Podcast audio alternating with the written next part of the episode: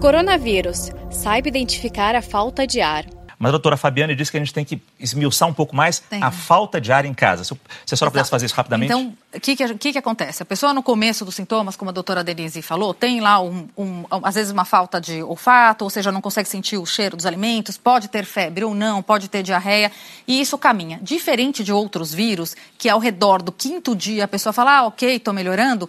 Não. Essa doença, o que a gente tem visto é que por volta do quinto, do sétimo dia, podendo estender até o nono dia, podem aparecer os sintomas de gravidade. Então, como é que a gente tem que avaliar isso em casa? O que, que é falta de ar de uma forma bastante objetiva? É você não conseguir fazer o que você fazia antes da mesma forma. Então, se antes eu lavava a louça, agora eu não consigo mais lavar. Se antes eu falava uma frase inteira sem parar de falar para tomar ar, eu não consigo mais fazer. Então, isso é uma observação importante. Qual que é a diferença de falta de ar de uma asma?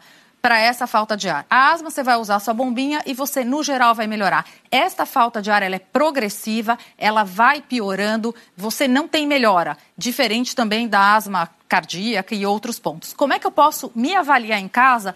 Você pode contar o número de vezes que o seu tórax, que é essa caixa torácica, essa parte do nosso corpo, vai para frente. Você pode contar quantas vezes isso acontece em um minuto. Põe um relógio na sua frente e conta quantas vezes. Se esse número chegar em 30, então, por exemplo, 1, 2, se esse número chegar em 30, o ideal é que seja observado por outra pessoa contando para você, num momento que você esteja sentado e de preferência calmo, não depois de ter se exercitado. Se isso chegar a 30, merece atenção e você tem que ir para um serviço de saúde. O normal gira em quanto? Em torno de 16 num adulto. Criança tem outra contagem. Quer dizer, sentado, relaxado, respirar normalmente. Exato. Mas vai contando durante um minuto. Às vezes uma forma boa para fazer isso é pedir uma outra pessoa para quando você estiver relaxado, descansando, tão, tirando uma soneca, ver como é que está a sua frequência. Porque a gente tem ficado muito ansioso.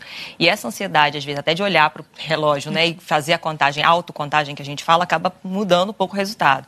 Outros sinais que a gente pode perceber, essa dificuldade de respirar, ela pode ter esse abaixamento, né, do que essa parte que a gente chama aqui entre o pescoço ah. é, e a caixa torácica. Então, esse abaixamento ele pode estar tá mostrando para a gente dificuldade. O batimento da asa do nariz também aumenta essa frequência respiratória, faz com que a gente respire mais rápido. Quer dizer, tudo que a gente está forçando parte... a respiração. Isso, a parte do lado lateral assim do corpo das costelas, quando as pessoas são mais magras, a gente consegue perceber melhor também esse retraimento.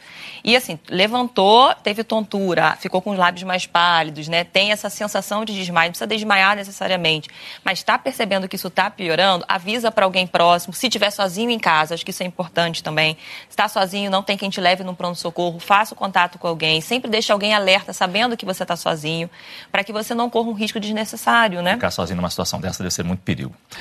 Saiba mais em g1.com.br barra coronavírus.